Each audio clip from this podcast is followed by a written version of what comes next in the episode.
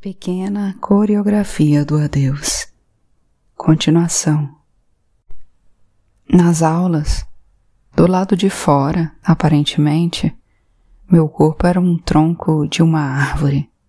Ou pior, já que um tronco carrega consigo a textura do tempo. E o meu corpo, ao que parece, não passava de um tolo dançando, ou menos do que isso. Afinal, um tolo sempre tem a sua graça, e o meu corpo era a morte dançando, ou seja, uma dança impossível.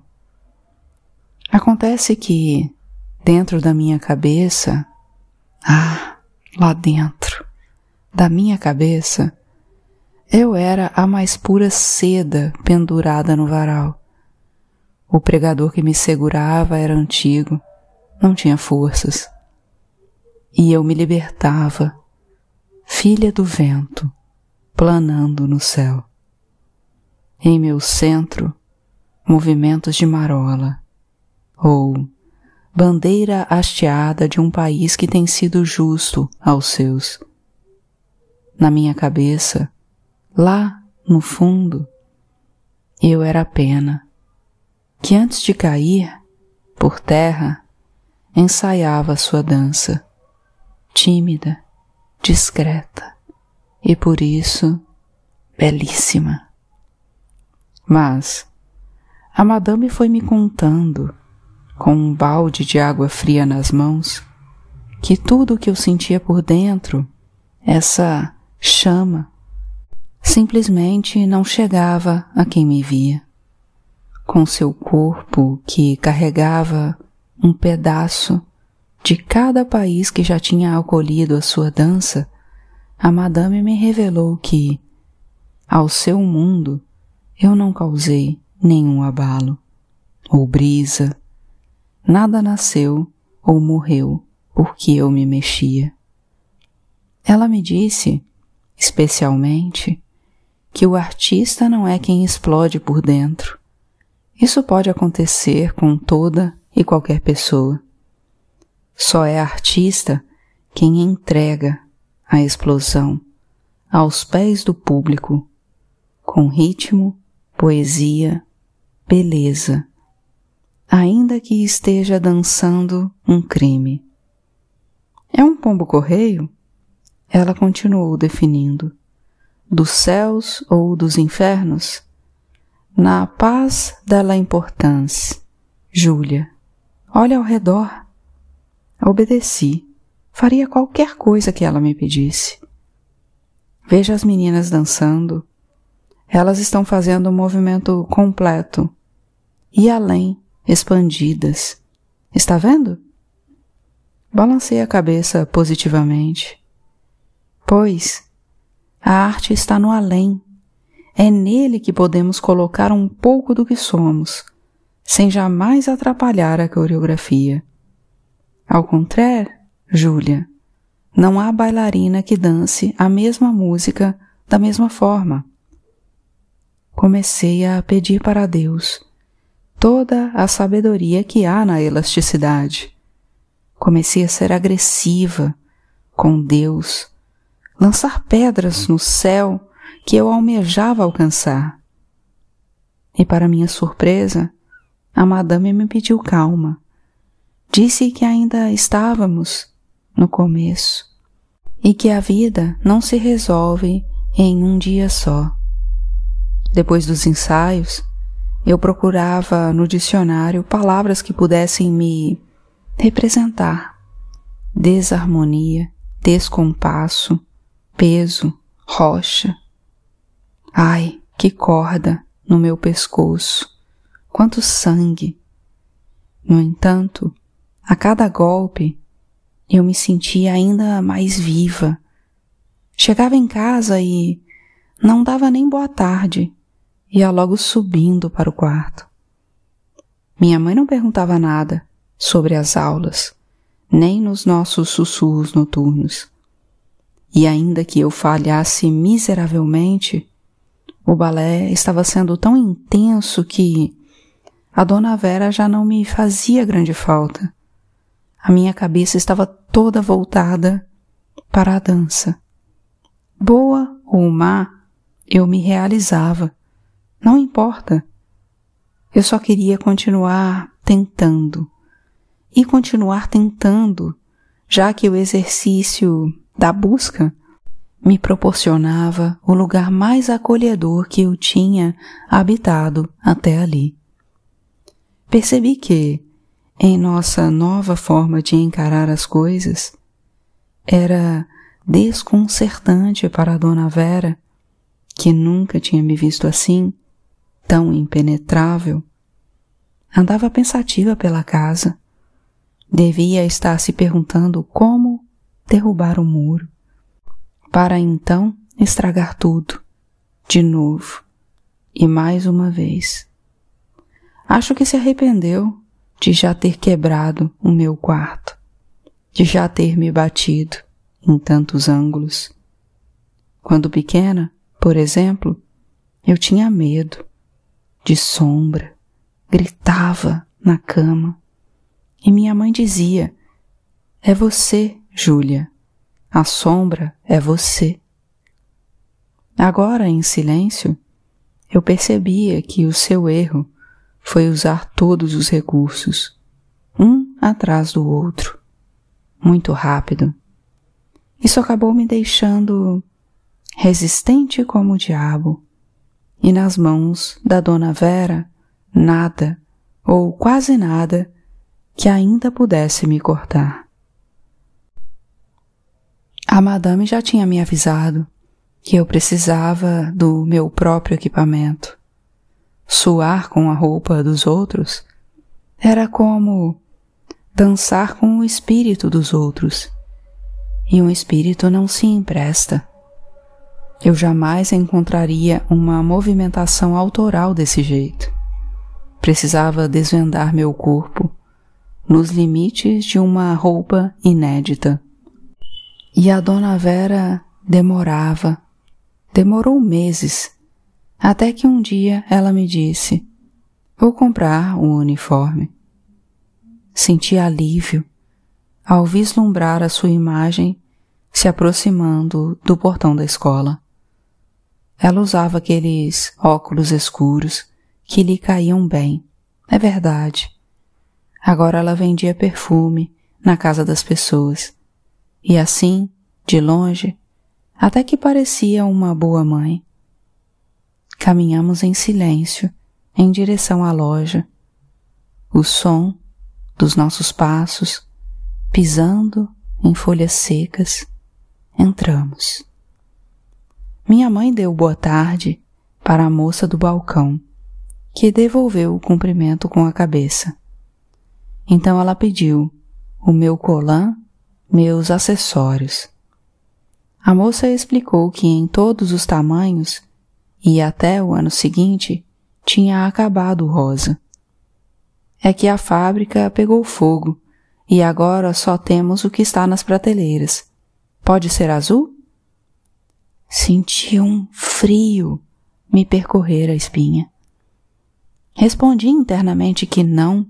Pelo amor de Deus, não. Vamos olhar em outras lojas, mãe. Todas as meninas estão de rosa e até a madame de rosa. Eu não quero ser a única de azul e nem posso. Pensa comigo. Se eu já me destaco negativamente estando igual a todas, imagine agora, vestida de água e não de flor. Mãe, perceba a flor finca, a água escorre, pois que deu fora daqui de uma vez, previ as vozes das bailarinas satisfeitas. E a minha mãe disse: Sim, claro. Abriu a carteira. Que tragédia essa história da fábrica. Desaguei no teatro, arrastando o meu fundo de rio. Até passou pela minha cabeça mudar de rumo, aparecer na sala da Maria Antônia, contar tudo sobre o meu colã, meu náufrago.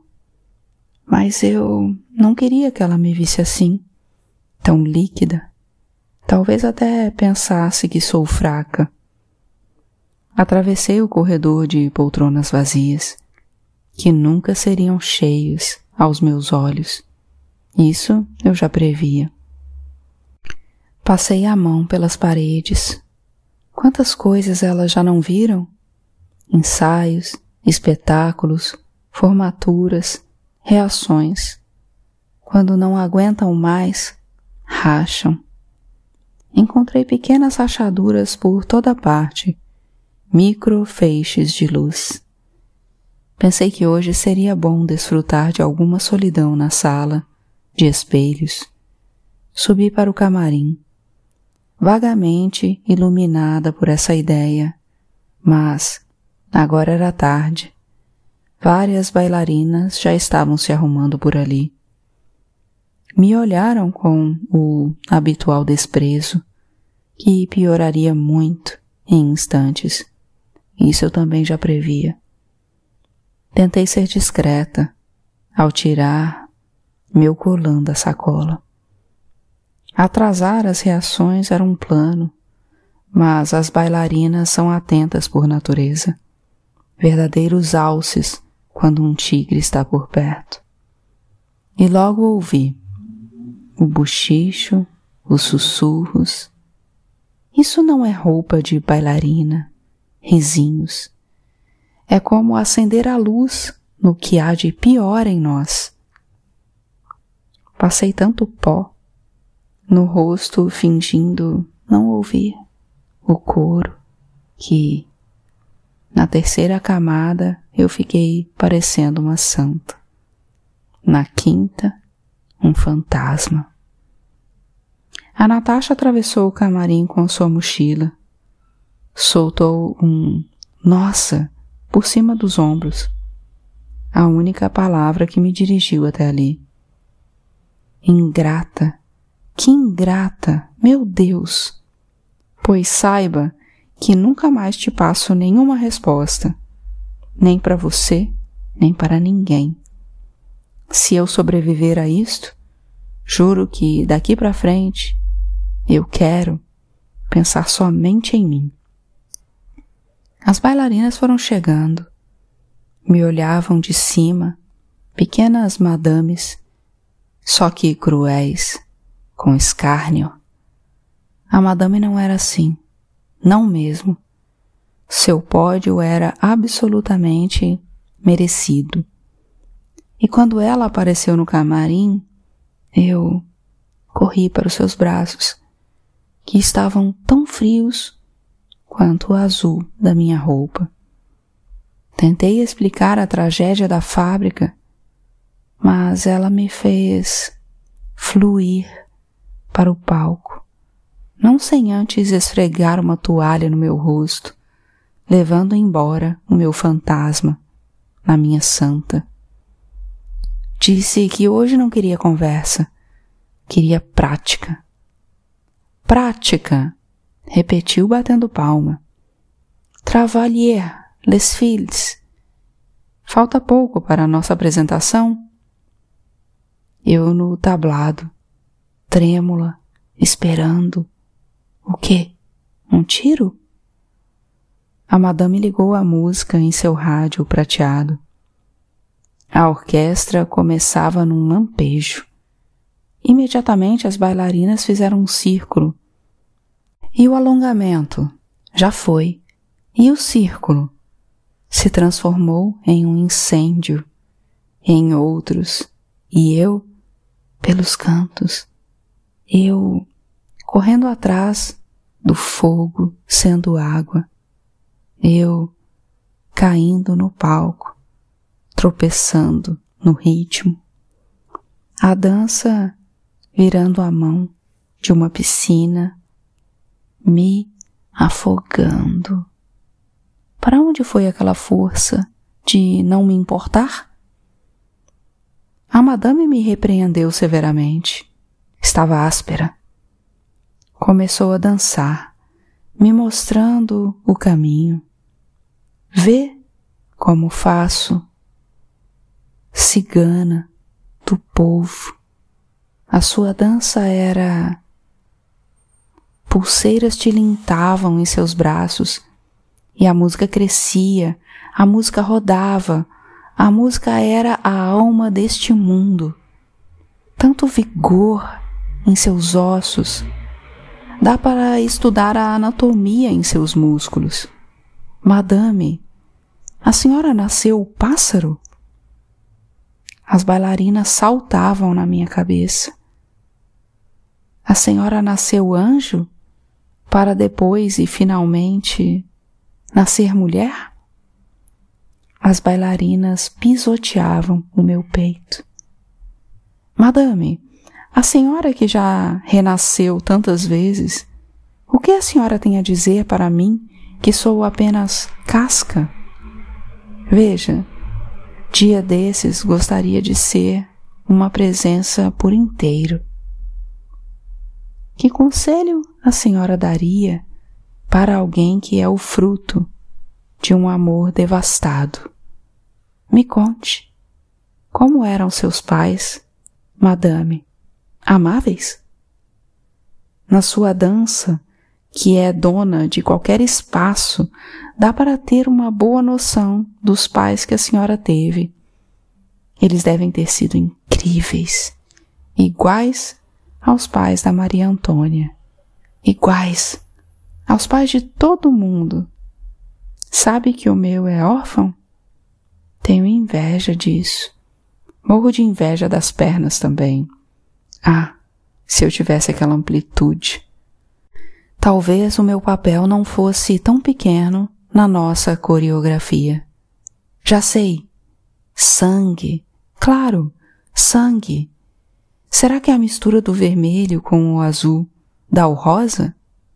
Se der, podem pisar no meu tronco, bailarinas me desfaleçam, transformem tudo em rosa através da força bruta.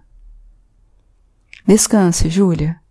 A madame ordenou, passando a mão pelo meu rosto, como se desejasse a morte dos meus filhos. Descanse, Chéri, repetiu, assustada com a minha febre. Não me enterre, pedi. comecei a madrugar no teatro, a ser o primeiro pé depois da chave. Desisti das rachaduras. A luz delas não me salvaria. Troquei pela porta. Me escondia atrás das cinco que levava direto para a coxia. Ficava ali por longos minutos, escutando o que as bailarinas falavam sobre mim. Queria dar liberdade a elas, que fossem mais longe. E elas foram. Me chamaram de besta, inútil, pesada, sem talento, feia, tenho pena, pior que pedra, tenho pena. E que mais? Que mais, bailarinas? Digam mais, me contem tudo sobre mim. Mas elas não contaram. Com o passar do tempo, começaram a falar de formatura, praia, garotos, festas. Eu não chocava mais ninguém com o meu desastre e, na terça-feira que encerrou o meu ciclo, Coloquei o corpo atrás da porta pela última vez. Esperei as vozes no escuro. Estranhei quando ouvi os passos da madame, que não tinha o hábito de chegar tão cedo. E outra, ela estava acompanhada por uma voz tão familiar que me causou arrepios. Mãe? Elas sentaram. Escutei. Foi quando a madame disse, assim, com todas as letras, que eu não levava jeito para a dança. Explicou que o meu corpo era lento. Riscou alguma coisa no papel. Inexpressivo, disse, por fim. E alguém tossiu. Fora que a coreografia já está bem adiantada, temos uma apresentação no fim do ano. Minha mãe deve ter balançado a cabeça. Por que vocês não tentam a natação?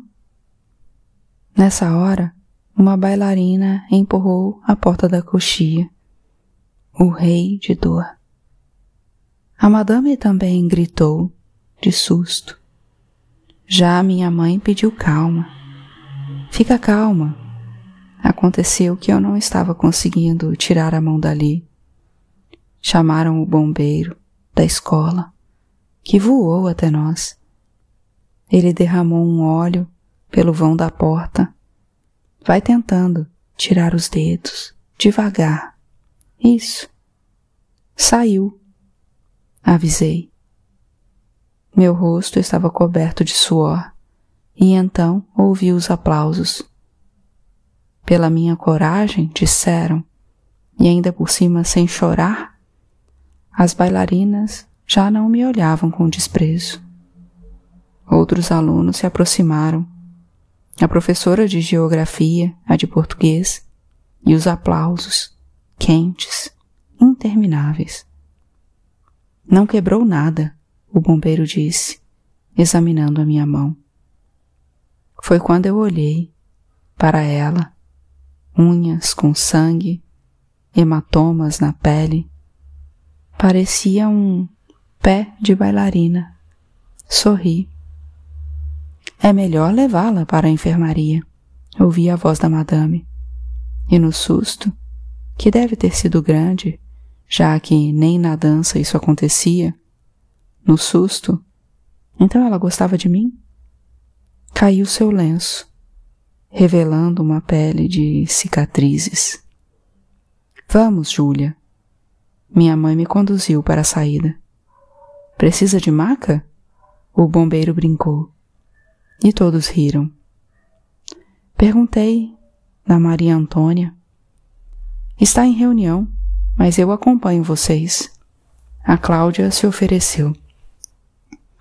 Caminhamos até a enfermaria. Senti na nuca os olhares curiosos. Então a professora nos deixou, aos cuidados de uma jovem médica. Minha mãe explicou o ocorrido. A doutora escutou, examinando meus dedos. Disse que eu tive sorte. Sorte? Não era grave. Grave. O que você estava fazendo atrás da porta, afinal? Ela me piscou antes de mergulhar na outra sala para ir buscar um analgésico. Por que você fez isso? Minha mãe aproveitou para perguntar, mas eu estava muito cansada. Para chamar a atenção? Não respondi. Pois saiba que seu pai não volta, ainda que você se mate o Sérgio não mora mais aqui. Aqui? Não estamos em casa, mãe. Ou estamos? Agora é com a gente, Júlia. Entenda. Ouviu? Eu só tenho você. Ela me abraçou. Seu cabelo volumoso dentro da minha boca, feito terra.